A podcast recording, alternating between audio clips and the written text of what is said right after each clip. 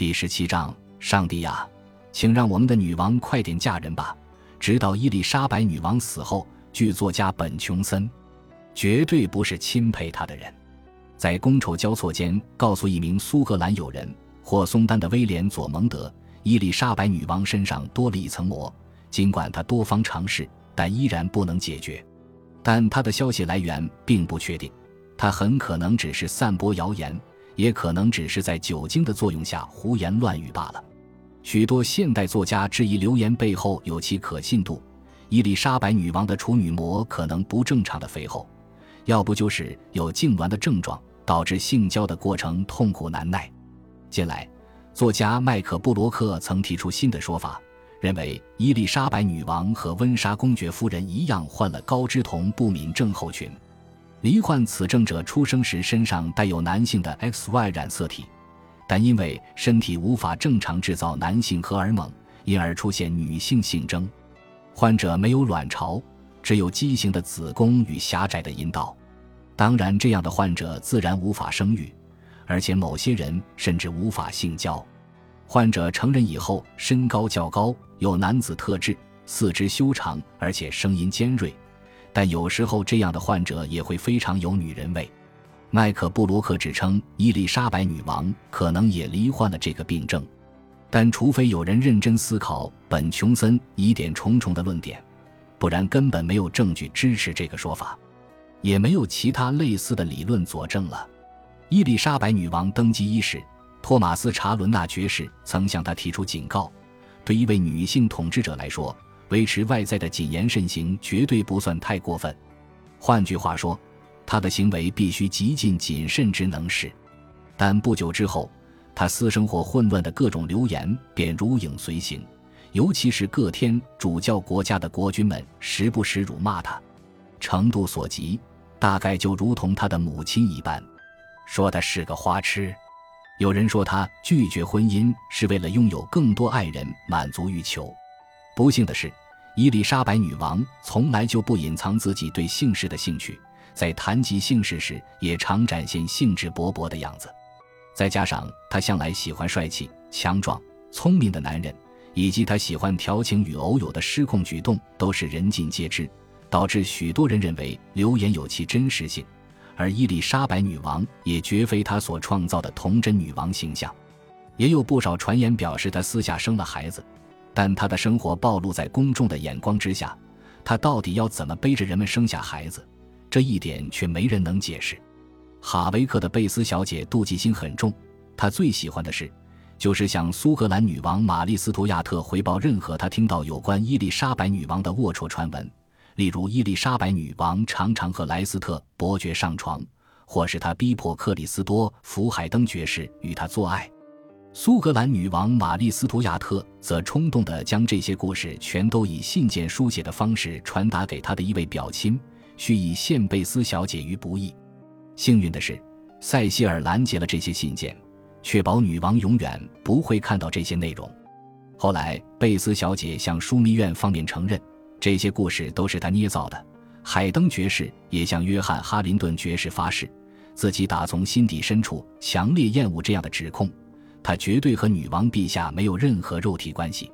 至于海外，许多天主教作家，包括英国耶稣会信徒尼可拉斯·桑德斯、罗伯·帕森斯和枢机主教威廉·亚伦，都成为伊丽莎白女王的放荡形象背后粗鄙又不真实的流言的帮凶。在英国。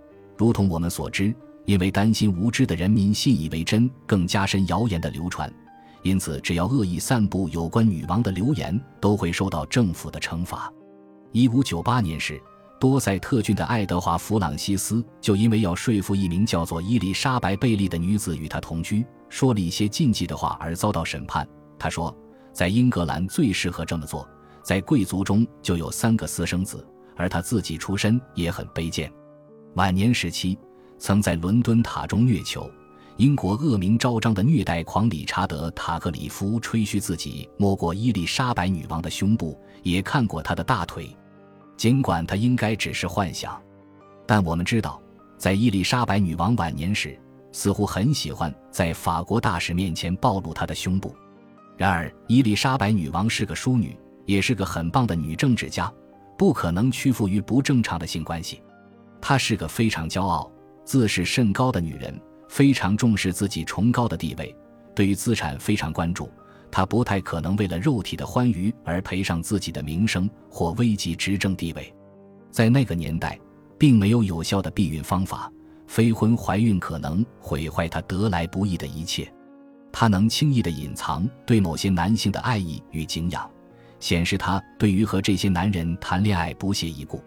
但这些传闻始终未经证实。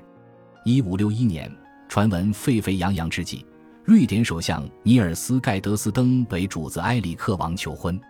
在宫廷中贴身观察过伊丽莎白女王后，尼尔斯盖德斯登在报告中写道：“他没有任何举止是不合乎礼仪的。我看到许多贞洁、纯洁与端庄稳重的象征，因此我能用性命担保他绝对贞洁无瑕。”后来几年。许多国家的大使也都有相同的感受，大部分的使节都理解到这些流言大概都是出自于妒忌与恶意。一五七一年时，法国大使费奈隆向法国王太后表示，伊丽莎白女王是贞洁的好女人，同时还强调，只要体验过英国宫廷生活的人，就绝对不会相信此等流言，因为女王的生活周遭总有无数的眼光，这些人对她都是敬畏有加。在这环境下，也杜绝她任何不正派行为的可能。另一位法国大使麦克卡斯泰尔诺与伊丽莎白女王相识已有四分之一个世纪。他表示，如果有人毫无根据却想要以混乱的男女关系来指控他，我可以保证这些都是外国使节的恶意攻击，以击退其他国家想与英国联手的企图。多数的西班牙使者对英国女王都怀着敌意，只有一位例外，他就是席尔瓦。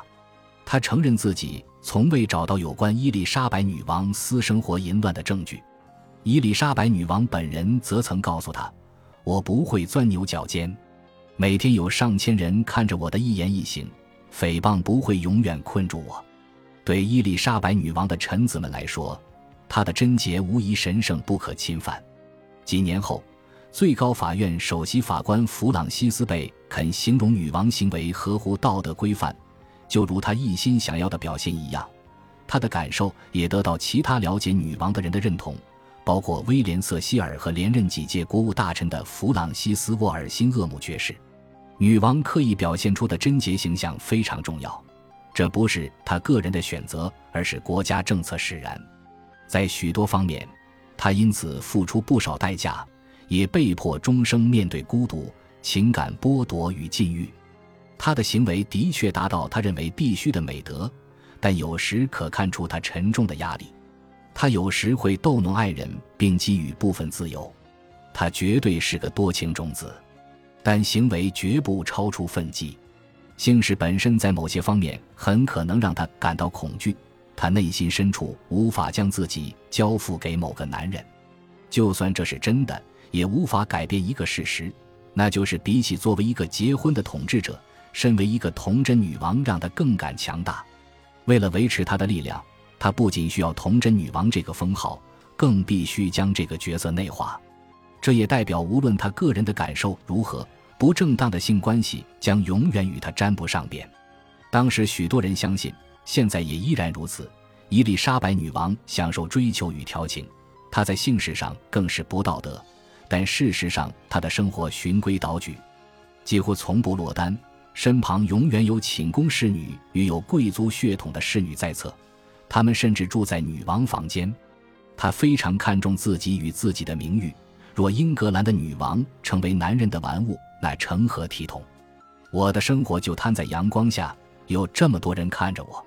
听到国外关于他的部分传言后，他曾如此说道：“我不知道关于我怎么会有这么难听的传言出现。更重要的是。”他当然知道某些女王，更甚至是某些后妃，都疑似挑战了道德的界限，这对他来说都是很残酷的一刻。更甚者，他维持高高在上的形象之际，也严格控制自己的人际关系，这些都是他心之所向。当伊丽莎白女王表达独身的意愿时，很少有人把她的话当真。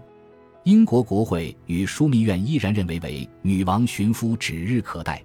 而外国使节则不断为其主子求婚，希望能打动他的芳心。